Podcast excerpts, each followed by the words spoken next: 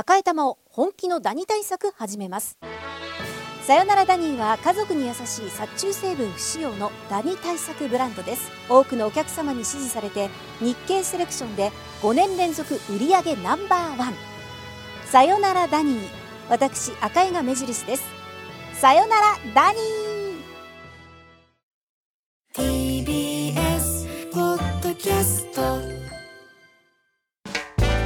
発信型ニュースプロジェクト。荻上チキ。セッション。荻上チキ。セッションセッションメインセッションメインセッション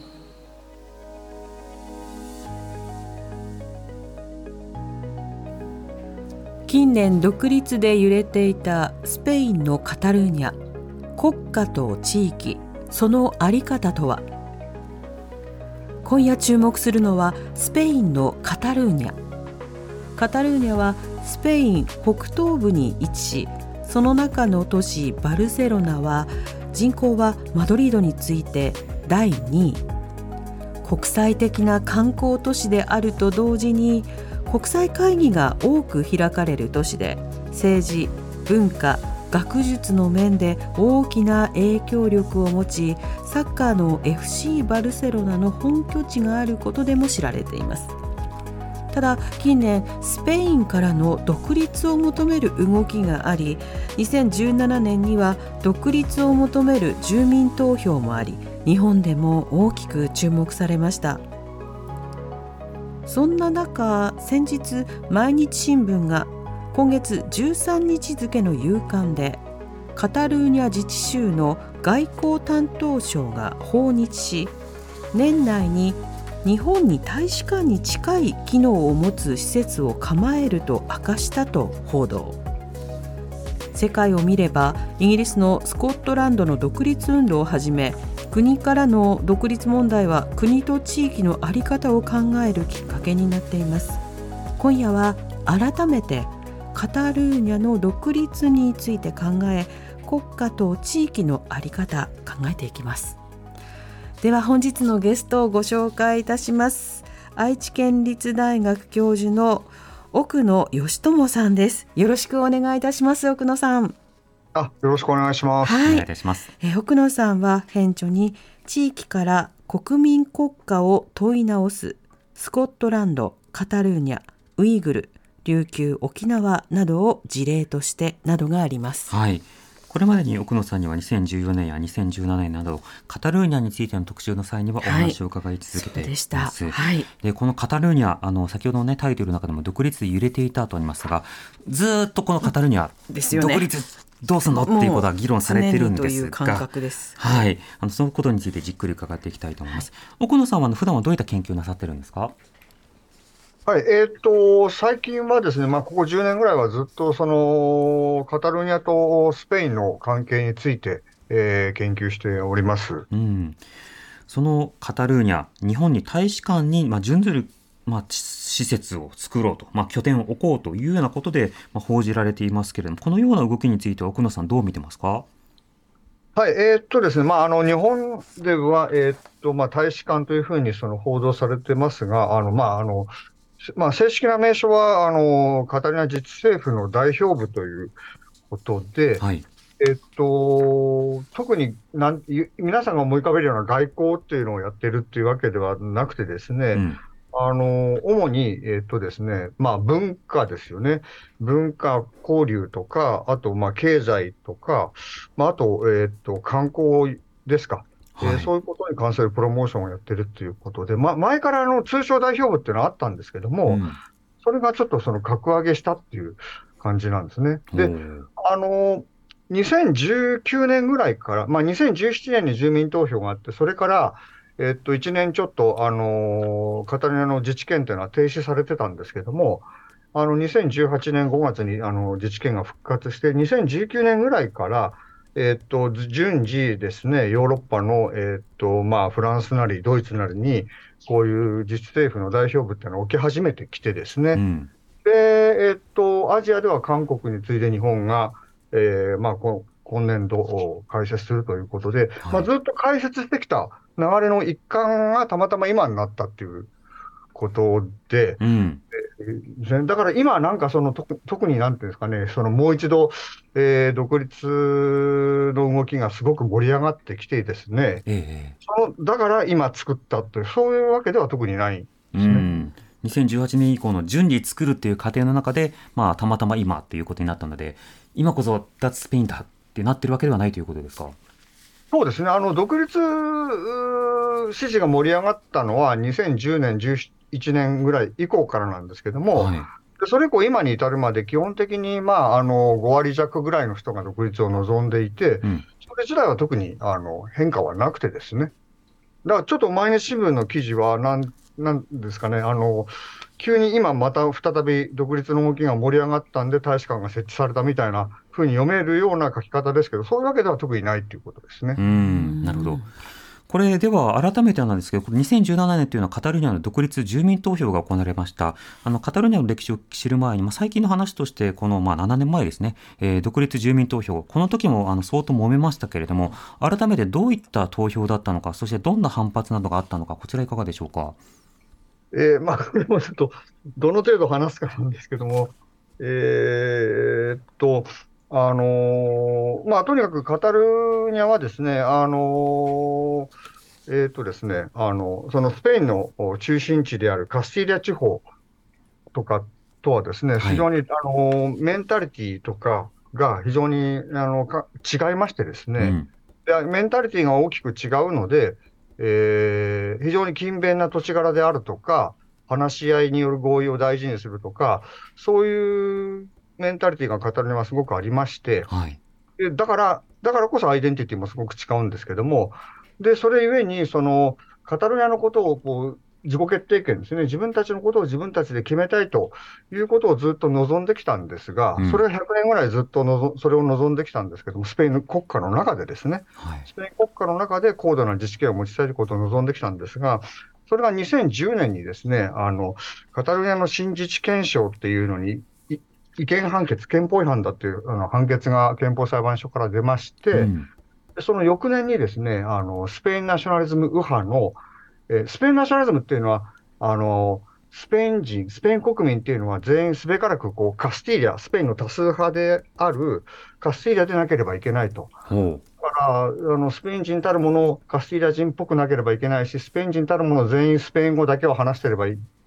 話さないといけないっていうような考えなんですけども、はい、スペインナショナリズム右派の国民党っていう政党が、その、人事権者違憲判決があった翌年の2011年に政権を取ってですね、うん。で、えーと、カタルニアの自治権を削減し始めたんですね。はい、だからその新自治権書に対する違憲判決と翌年に成立したそのスペインナショナルズム派の国民党による、まあ、その中央集権化によるカタルニアの自治権の削減と、その2つのことがきっかけになって、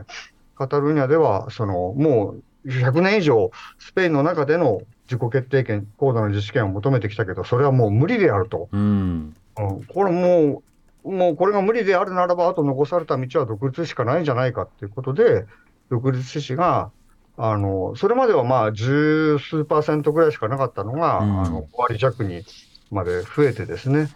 で住民投票が行われて、でその住民投票当日にあのスペイン国家警察によってですね、まあ、投票に来た人への暴力が振らわれたりなんだりしてですね、はい、でで、まあ結局、いろいろあったんですけども、あの、同じ年の10月27日に、カタルニアの自治権が停止されて、うん、で当時の自治州政府の幹部とかに逮捕状が出されて、で、まあ亡命した人やら、刑務所に収監された人やらが出たという感じ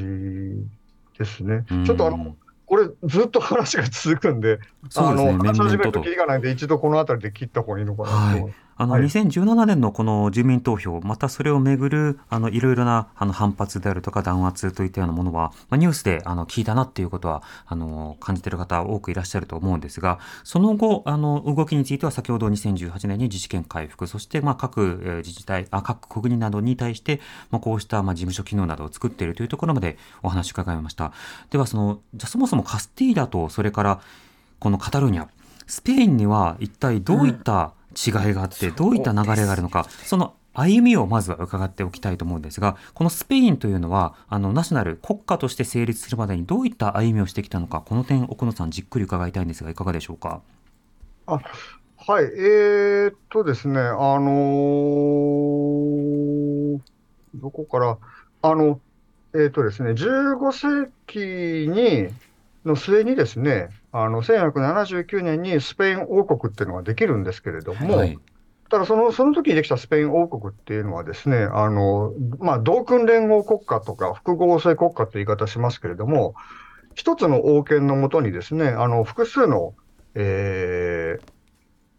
半ば独立した国家が存在するという状態だったんですね。だから、うん、その15世紀末にできたスペイン王国っていうのは決して統一国家ではなくてですね、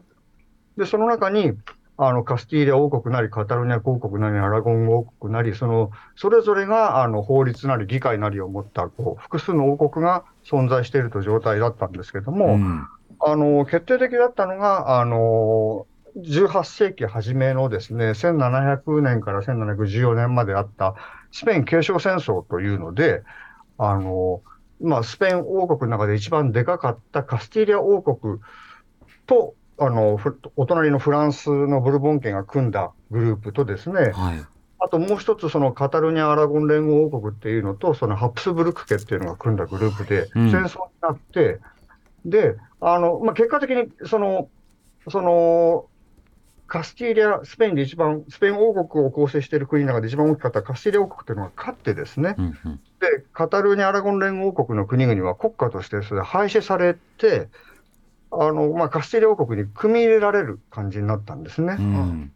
で、それ以降、スペイン王国っていうのは、カスティーリャ、まあ、ざっくり言うと、スペイン王国っていうのは、そのカスティーリャ王国のみからなる、なる、まあ、あの、えー、その時に初めて、まあ、統一国家らしいものになったんですね。これが18世紀の初めの話です。で、でカタロニアはずっとそれ以後、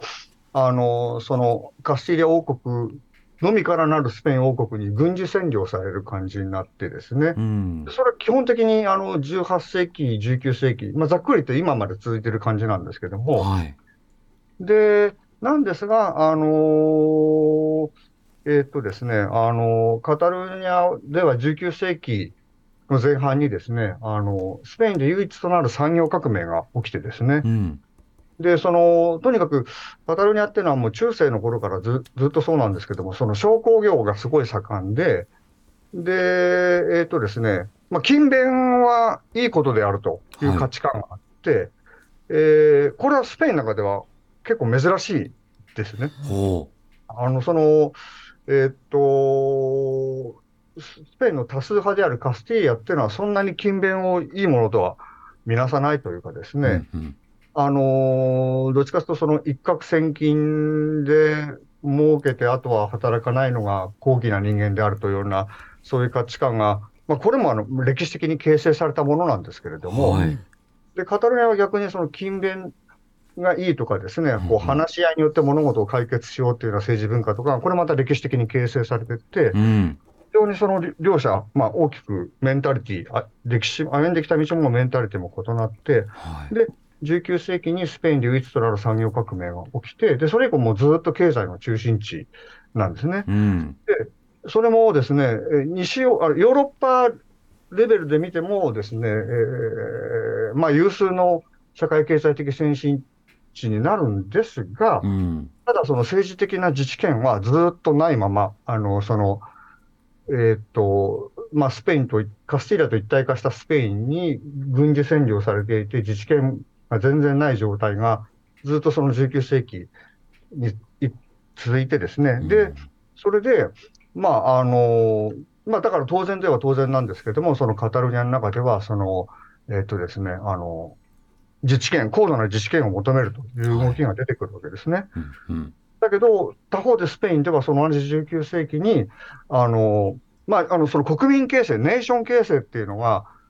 今、フランスを起点にですね、19世紀に始まるんですが、うん、でどの国でも日本でもそうですけども、その、一つの国家の住民を、こう一つの同じアイデンティティを持った国民っていうのに作り変えるっていう動きが出てくるんですね、はい、19世紀。国家を作っていくわけですね。ええーはい、その時に、その国民を作るっていうのは、その国家内の多数派の民族というかエスニシティの言語、文化、歴史なりを基準に国民を作るわけですよね。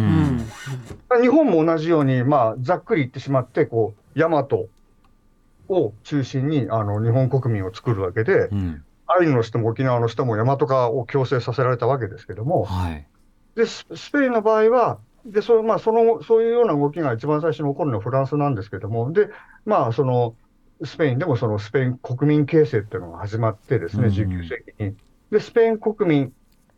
というのは、そのイコールその多数派のカスティーリャになるんですね。そのスペイン国民というものはカスティーリャ人であって、カスティーリャ語、カスティーリャ語っていうのはいわゆるスペイン語ですけども、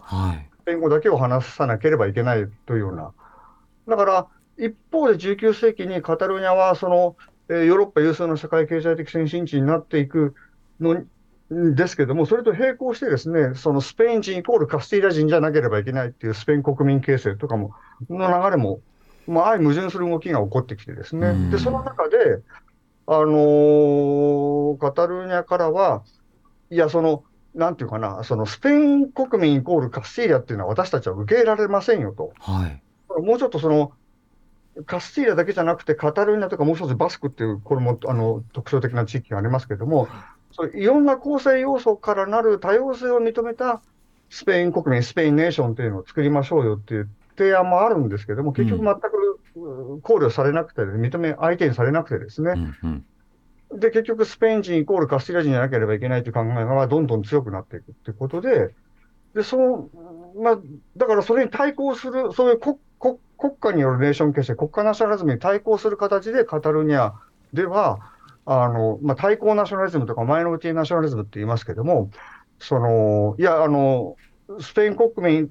スペインネーションイコールカスティリアっていう考えが変わらないんであれば、私たちは、その、なんて言うんでしょう、そういうスペイン、カスティリアと同一されたスペイン国民とは異なるカタルニアは別のネーションであると。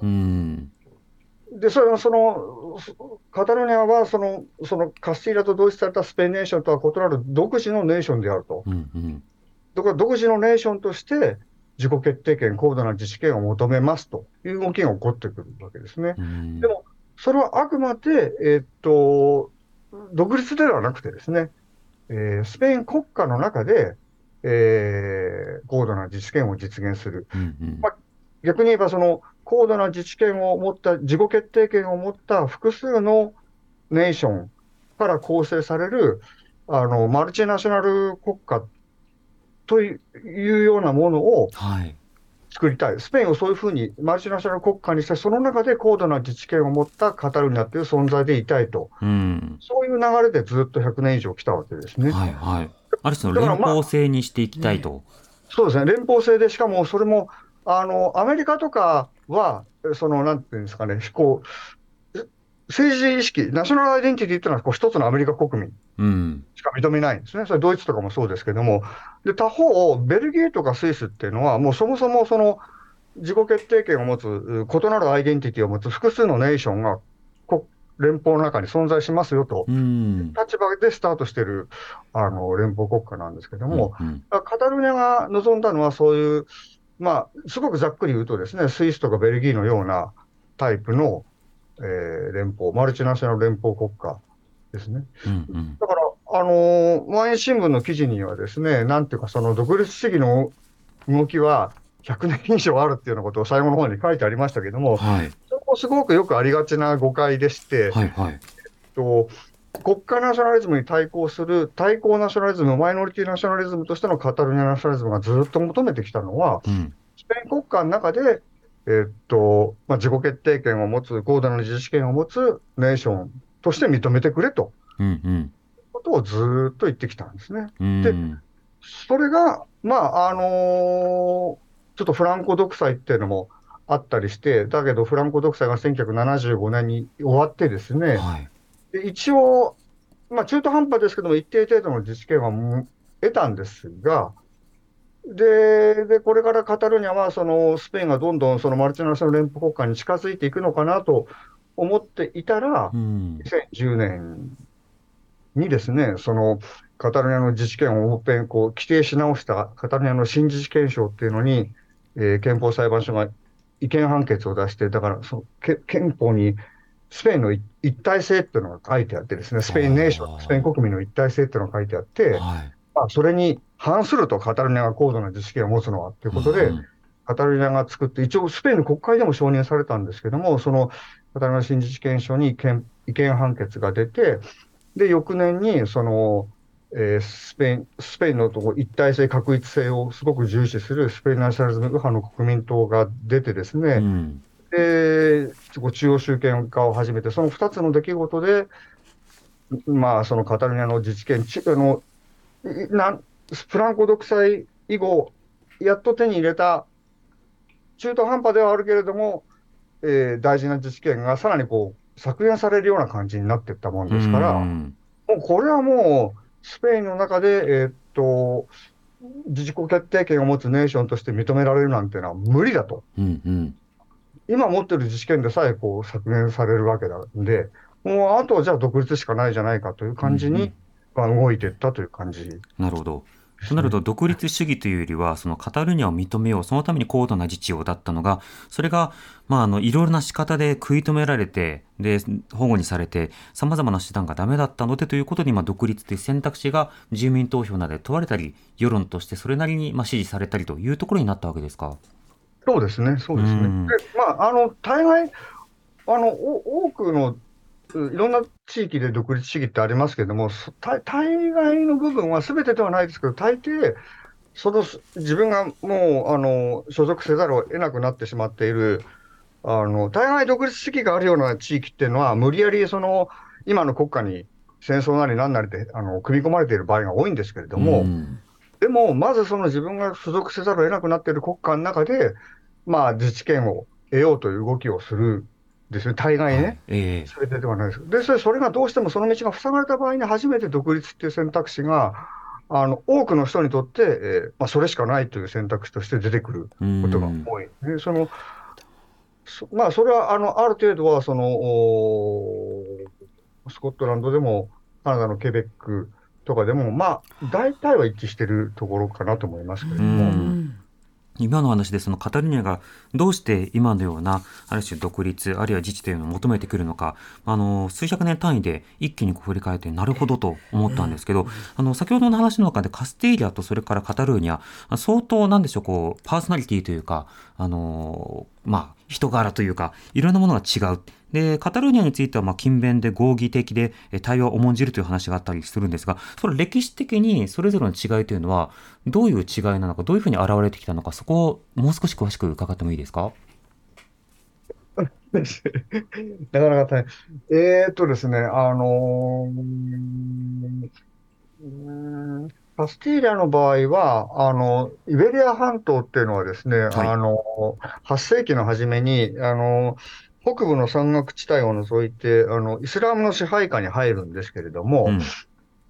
うん、で、まあ、イスラムの支配下に入らなかった北部の山岳地帯の、まあ、小さな国がいくつかできて、で、そのうちの一つがカタルニアであったり、カスティーリアであったりするんですけれども、まあ、ざっくり言いますと、で、その中で、あのー、その、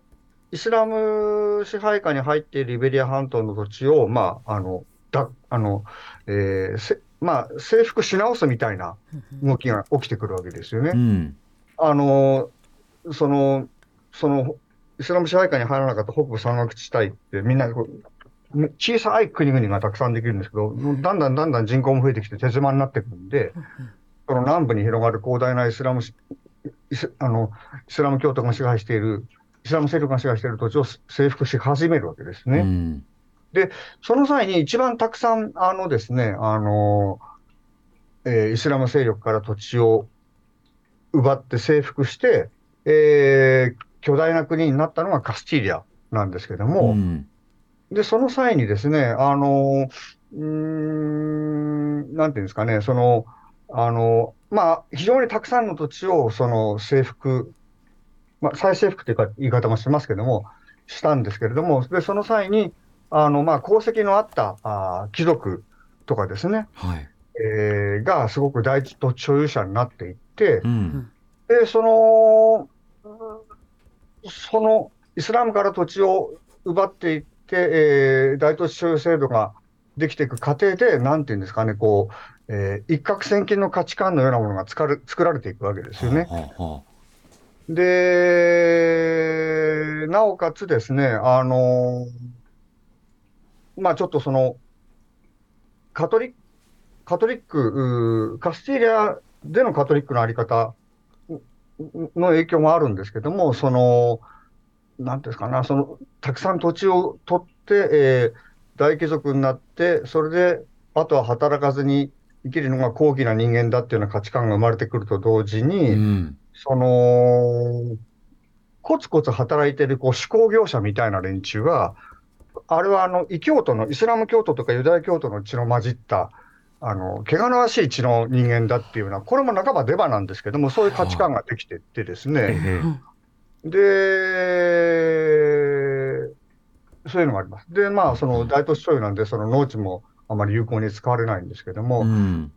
で、で、で、あの、ちょっと話抜かしましたけども、その、そのプロセスの中ですごい王様の権力っていうのもどんどん大きくなっていくんですね。うん、王の権力。で、で、他方、カタルーニャの方はですね、あの、えっ、ー、と、カスティーヤはどんどんどんどんその王権が強くなっ王の権力が強くなっていって、さっきのようなあまり勤勉を重視しないようなメンタリティも形成されていくんですけども、カタルーニャの方は逆に、あのー、強大な権力、王権っていうのがなかなかできなくてですね、うん、で、それがゆえに、こう、すごく、こう、領主間の間で揉め事がたくさん起こるんですけども、はい、まあ、それ、それがゆえにですね、あのー、なんていうんですかね、それを解決する手段として、えー、会議、議会みたいなのがだんだんだんだん発達していくというのが、あそこはちょっと他の、ものすごくざっくり言うと、西ヨーロッパにある程度共通する側面はあるんですけれども、はいはい、封建があまりに、まあ、その、あの、封建、封建制、西ヨーロッパ型封建制っていうんですけれども、その、えー、その西ヨーロッパ型封建制っていうのができる過程で、王権の権力っていうのはどんどん弱くなっていって、その結果、えー、各地の領主、殿様の間で揉め事が起きて、うん、で、それをですね、あの、解決する手段として、議会が、えー、まあ、発達していくという側面があって、で、うん、で、イベリア半島では、その、カタルーニャが、まあ、まあ、カタルーニャのみと言ったら言い過ぎかもしれないですけども、そのカタルーニャでは他の西ヨーロッパであったのと同じような、その絶対的権力がない上に、えー、話し合いを重視するという文化が、政治文化がすごい形成されていってですね。はい、で、同時に、あの、商工業もすごく盛んになっていって、で、その議会にはある程度、その、なんていうんですかね、その商工業者の代表が参加できたり、あるいは意見も取り入れられたり、で、議会の中でどうやったら商工業が、まあ、こう、どういうルール作ったらより発展するのかっていうようなこともし合われるようになっていったりとかですね。そういう感じですごく、その、あの、二つ、カタルネとカスティーリアは、あの、歩んできた道がものすごく、異なるというのがあります。かなり、あの、単純化して大雑把に言ってますけども。でも、はい、随分そのルーツが違ったがゆえに、いろいろなそのアイデンティティ形成であるとか、物事の考え方、この基盤があの相当違うということも伺いました。あの、スペインとそのものについては、例えば、スペインって言ったらあれだよね、地中海でシエスタだよねっていうイメージを持ってる方も結構いらっしゃるような気はしますけれども、あの確かに面してますけどね、うん、ただ地域ごとにその例えばその職業に対する考え方とか就業率や雇用の状況とか、うん、こうしたものもカタルーニャとカスティーヤなどでは奥野さん異なるところもあるんでしょうか？あそうですね。そのものすごく異なりますね。うん。で、あの、中央部にあるカスティーヤと、その南にあるアンダルシーヤ。で、その辺あたりは、すごく、なんていうんですかね、あの、大土地所有制度っていうのがすごく何年も、まあ今でもあるんですけども、で、あのー、あんまり大土地所有制度に基づく非常に不効率な農業がずっと主体で、で、あのー、多くの人々はまあ農民だったわけですけども、非常にこう貧しいですね、日雇いの、日雇い農業労働者だったり、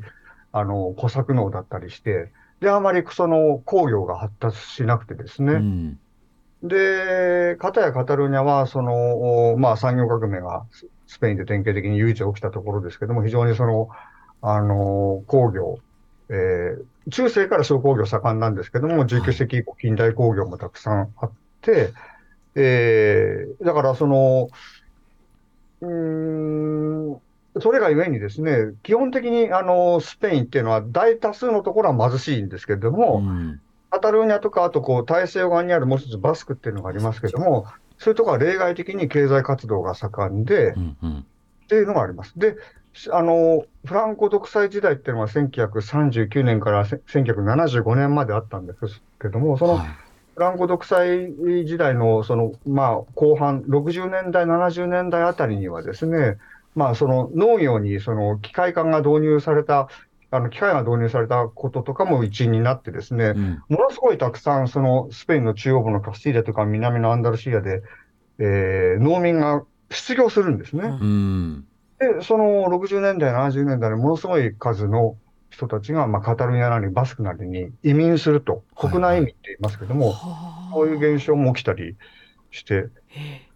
だから、あの、カタルニアに今いる人のですね、えー、っと、まあ、7割近くは、一説によると、まあ、その、親なり、あるいはじいさん、あるいはひいじいさん、ひいばあさんなり、まあ、あの、近い先祖に、えー、その、カタルニア以外の、よその、スペインから来た人の血が混ざってるというふうにも言われてます。へー。まあ、それだけでも労働環境や経済環境も異なるというような状況の中、あのスペインの中では、となるとカタルーニャなどについては、あのこう経済的なシェアといいますか、役割というのは重く見ているということになるんでしょうか？えー、っと、スペイン国家がですか？はい。あ、そうですね。えー、っと、えー、っとですね、あのー、17、スペイン17自治州あるんですけども、はい、今、で、その中で、ちょっとバスクとナバーラっていうのはだけは例外として、残りの15は基本的には税はですね、あの、国家が、まあ、徴収して再分配するという感じになるんですけども、うん、でその際にやっぱりそのカタルニャから徴収する税っていうのはスペイン国家にとってものすごく重要なんですね。はい。で、それを、あの、失業者が多いカスティーラなりアンダルシアなりに再分配するっていうのと、うんだから、その経済の中心地であるカタルニャを抜きにしてはですね、今のスペイン国家の、えー、その財政構造っていうのは成り立たないんですね。でで、あともう一つ、そのマドリードはですね、えー、スペイン継承戦争以後、カタルニャ・アラゴン連合、カタルニャとかアラゴンとかそういう国々を滅ぼして、名実ともに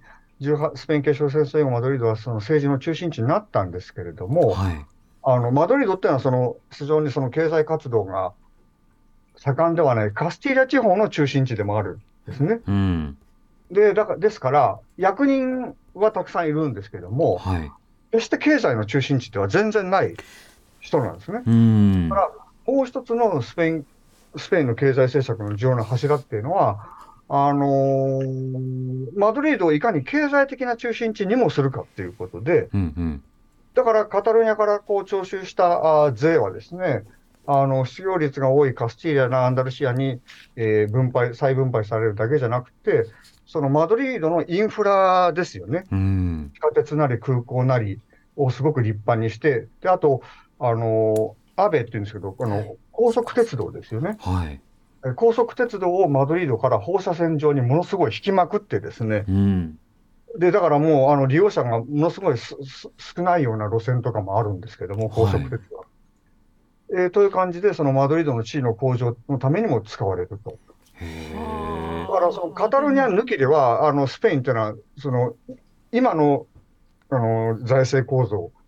は、そのカタルニア抜きでは成り立たないような感じになってる。うんだからまあ、それはスペインからすれば、スペイン国家からすれば、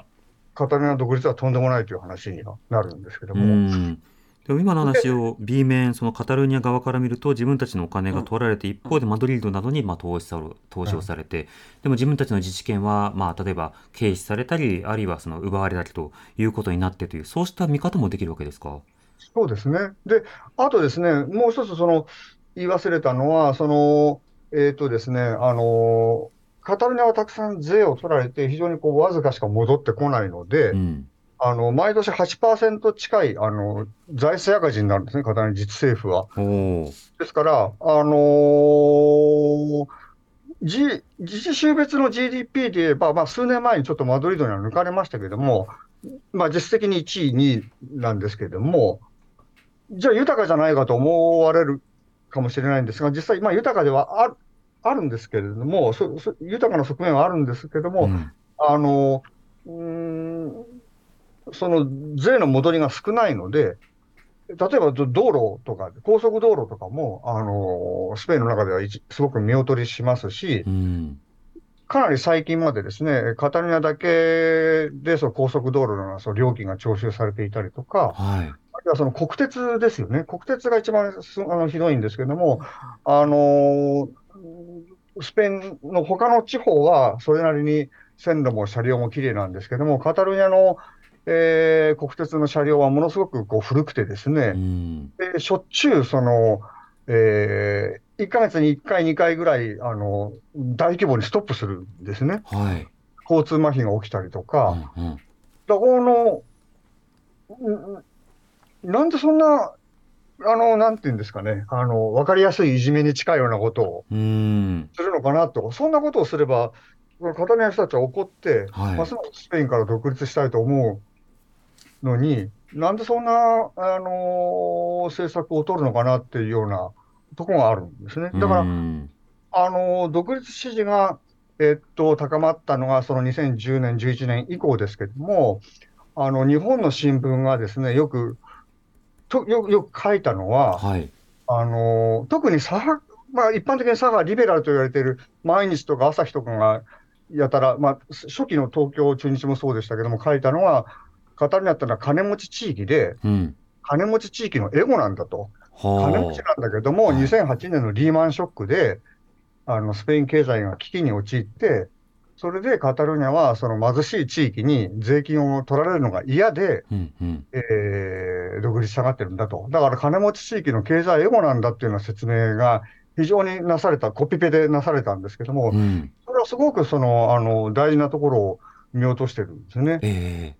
で、しかも、その中央政府によってですね、カタルの自治権が削減され、っていうようなことには、もう一言も触れ触れなくてですね、そういうような報道があの非常になされたっていうのがあります。だから、その左派リベラルの新聞、メディアであれば、うん、中央政府によるですね、あの、カタルニア自治権の削減とか、中央集権化とかのことをもっと取り上げるべきなのに、うん、ここは全く取り上げられないで、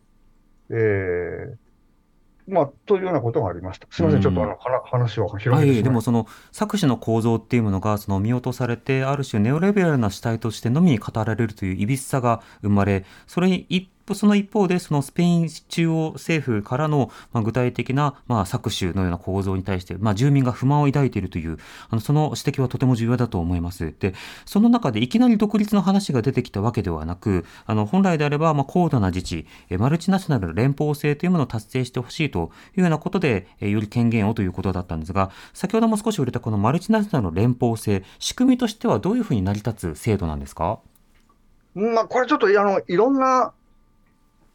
あり方があり得ると思うんですけれども、はい、えー、マルチナショナル連邦制に比較的、まあ、どういうのがそのそうマルチナショナル連邦制なんだって言われると、まあ、あえて言えばスイスとかベルギーとかがそれに近いと思うんですけれども、うんえー、あのー、まあ、その自己決定権というか、高度な自治権を持つそのネーションですよね。えーをまあ、複数のネーションを認めるっていうことですね。その複数のなナショナルアイデンティティというか政治的アイデンティティを持っている人たちが国家内にいるってことを認めて、で、その各ネーションの単位に、まあ、その高度な自治権を与えて、で、でも外交とか防衛とかは、えー、あるいは中央銀行とか、えー、そういうものは共同でやりましょうということで、こう、連邦政府がそれを担うという感じですね。うん、で、で、あのー、だから、まあ、スイスとかは、例えば、えっと、ドイツ語、フランス語、イタリア語、あとロマンシュ語ってものすごい少数言語あるんですけども、はい、4つともその、あの、国家公用語になってますし、で、あと、その、その関東っていうんですが、その各州ですよね。まあ、州って言っても、その、えっと、連連邦制っていうのは基本的に国家が集まってできてるのが連邦国家なんですけども、ええ、だから日本で州って訳してるのは、えっ、とですね、なんよく勘違いしたの県に、県、あの都道府県制度の日本でいう県みたいなのに、ちょっと毛が生えたようなものとは根本的に発想が違うんですが、うんうん、うん、まあそんな感じですね。で、でその、その、連邦国家を構成しているスイスなんかのカントンってのは非常にその高度な自治権を持っていて、で、なおかつ、えー、ドイツ語圏は基本的にドイツ語の世界だし、フランス語圏は基本的にフランス語の世界だしと。うん。そうなで、でも連邦議会とかでは、あのじゃあどうどうやって議議論するんだっていうことなんですけども、うんうん、それはその同時通訳が入ったりするわけですよね。でだけど、そのえ国会議員、連邦議員とかやるような人なんで、ドイツ語圏の人でもフランス語が分かったり、フランス語圏の人でもドイツ語が分かったりすることは多いんですけれども、うん。うん、で、で、そんなに、なんて言うんでしょう、国家雇用が複数あって、その各こう各州がですね、えー、高度な自治権を持ってるんだったら、さぞかし皆さんバラバラなんじゃないかと、はい、思うかもしれませんが、その、そのいろんなそのですね、えー、っと、えー、高度な自治権が認められているがゆえに、スイス連邦に対する忠誠心っていうのは意外と高くてですね、うんだから、あの逆に求心力は意外とあったりするんですね。ああ、それはあの自分たちの声を適切に聞くという制度が存在するということを通じて、その国家というものをこう承認していくということになるんですか？そうそうですね。で、人口で言えば、その例えばスイスなんかドイツ語の人が7割近くいるんですけども、はい、で、そのフランス語圏の人とかイタリア語圏の人合わせても3割弱ぐらいなんですけども、うん、それでその、その日本のような、ああるいはスペインとかフランスとかもそうですけども、単純、一つの国会あの国会でですね、単純多数決による投票をすると、例えばそのスペインの国会ではカタルニアの意見というのは、ほぼ常に否定されるわけですよね。はい、日本でもそうですよね。沖縄の意見というのはほぼ常に否定されるわけですよね。はい、で、それは、あの、スペイン国民、日本国民の平等という名のもとで、多数決でやってるんだから、お前たち何を文句言うんだって話になるわけですよね。で、法治国家なんだから、国会で決まったことにお前ら逆らうのかと。うんうん、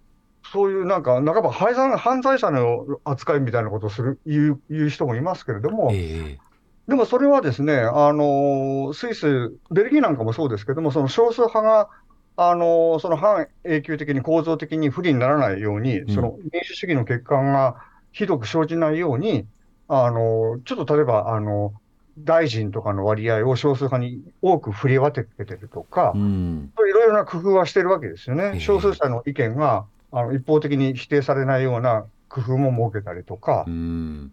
で、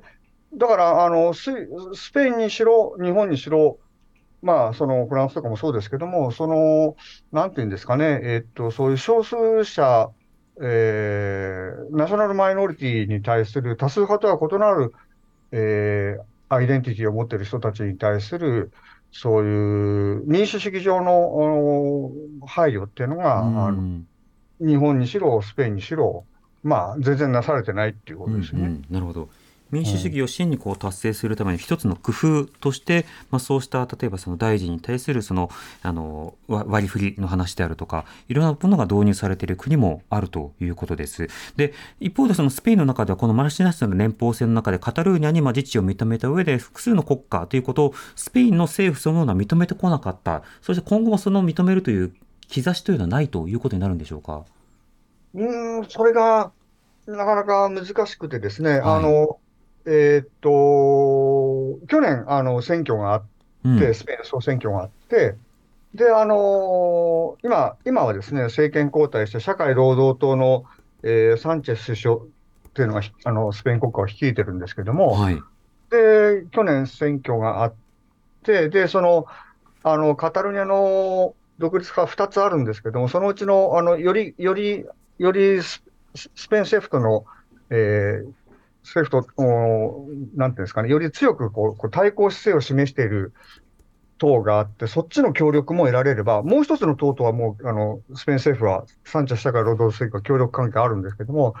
よりあの対スペイン国家にあのあの強硬な姿勢を示しているもう一つのグループ党党の協力も得られれば、うん、えー、そのサンチェス社会労働党首相は、首相を継続できるということで、はいそれで交渉が行われてですね、うん、でその結果、あの去年の9月から、あの、スペインの国会で、それまではあの、スペインの国会はその、カスティリア語、いわゆるスペイン語でしか話しちゃいけなかったんですよね。はい、で、カタルニア語とかバスク語とか、もう一つガリシア語ってポルトガルによく言ったのがあって、これは自治州のレベルでは公用語になってるんですけども、スペインの国会でカタルニア語なりバスク語なりを話すと退場処分になってたんですね。えー、えー、なんですけども、いや、日本から行ってお客さんとかは日本語で話すのはいいんですよ。だけど、カタルニア語とか、カタルニア人がカタルニア語で語ったり、バスク人がバスク語で国会で話すと退場処分になる。ええ、なんですけども、それが、あの9月の半ばからですね、はい。国会でも使っていいと、カタルニアバスク語は。と、うん、いうことになって、あと、カタルニア語はその国家の公用語じゃないですね、国家公用語はスペインはそのスペイン語、カスティリ語しか認めてないんですけども、でカタルニアは国家の公用語ではないんですが、ただ EU の議会に、あの EU の公用語としてカタルニア語を認めてくれっていうことをスペイン政府が申請すると。ほう。あともう一つは、その2017年の住民投票の後にですね、その独立派の幹部に対して、えーまあ、逮捕状が出されて、犯罪者扱いになってたわけですけども、で、その、その犯罪者扱いになってる人たちに恩赦を出すと、おこの場合の恩赦っていうのは犯罪歴そのものを消すっていうことなんですけども、っていうようなことで、えー、今、進んでるわけですよね。えー、だけど、この今の社会労働党サンチェス政権は、それをもっと推し進めて、えーと、憲法まで改正してですね、うん、スペインをその自己決定権を持つ複数のネーションからなるマルチナショナル国家まで行くつもりなのかっていうと、多分それはない。私が見てるには、うん、まあ、ちょっとこう小手先でちょっと優しくしてですね、うん、で、まあ、このカタリアスペイ問題を解決しようというふうに思っているのかなっていう気がしなくもないですけども。でも先ほどの例えば自治権の一定の量があの違憲だということになったならば憲法を改正しない限りはカタルーニャのさらなる高度な自治というのは難しいのかその場合だとその住民投票なども含めてその憲法改正というのは技術的に難しいのかここいかがでしょうか？うん憲法改正は、道のりはなかなか難しいですね。で同じように、えー、っとカタルニアはもう一度住民投票を今度は国家の承認のもとに、前はその国家の承認が得られなかったもんですから、はい、あのカタルニアが一方的にやったんですけども、今回はその住民投票あのを国家の承認のもとにやらせてくれっていうことを言ってるんですけども、うん、これもなかなか難しい、そんな簡単ではないですね。でとにかくあのスペインナショナリズム右派の人たちが、この人たちはそのスペインイコールカスティーレじゃなきゃいけないって確実的じゃなきゃいけないってすごいそういう立場なんですけども、はい、そのなんていうんですかね、え独立がけしからんだけじゃなくて、カタルニアとかが、えー、高度な自治権を持つことそのものがけしからんと、うん。あのー、いう立場なもんですから、うんうん、なかなか憲法改正をするのも難しいし、かといって住民投票をそのスペイン国家が認めるのも、うんまあ、少なくとも、あの、あれですよね、えっ、ー、と、スペインナショナルズ右派の国民党とかは、決してみなかなか認めないとは思いますけども、ただ、ただ例えば今とかですね、あの、えっ、と、社会労働党を中心とする、まあ、ざっくり言って、こう、左派勢力による、えー、が多数派を持っている国会の構成になってるんで、えー、まあ、こういうところで、例えば、あの、憲法改正まではいけなくても、例えば住民投票を認めるぐらいのことは、あの、なんか、突発的な出来事があれば生じるかもしれませんし、ちょっとなんとも言えないですね。で今までの経緯をこういうふうに知った上で次どうなるのかそれはあのもちろんそのいろんなあの不足の要因というのが未来には生じうるので外交要因もいろいろあるので何が起こるのかというのは分かりませんがしかしながらこういった前提のもとで今後、まあ、例えば住民投票が達成されるのか憲法論議がスペインで行われた時にその時自治の扱いはどうなるかなどいろんな土地勘というものを今日は教えていただきました。はいえー、今夜のゲストは愛知県立大学教授の奥野義智さんとお送りしました。奥野さんどうもありがとうございました。ありがとうございました、ありがとうございます。どうぞまたよろしくお願いいたします。あよろしくお願いします、はい、知るわかる動かす荻上チキセッション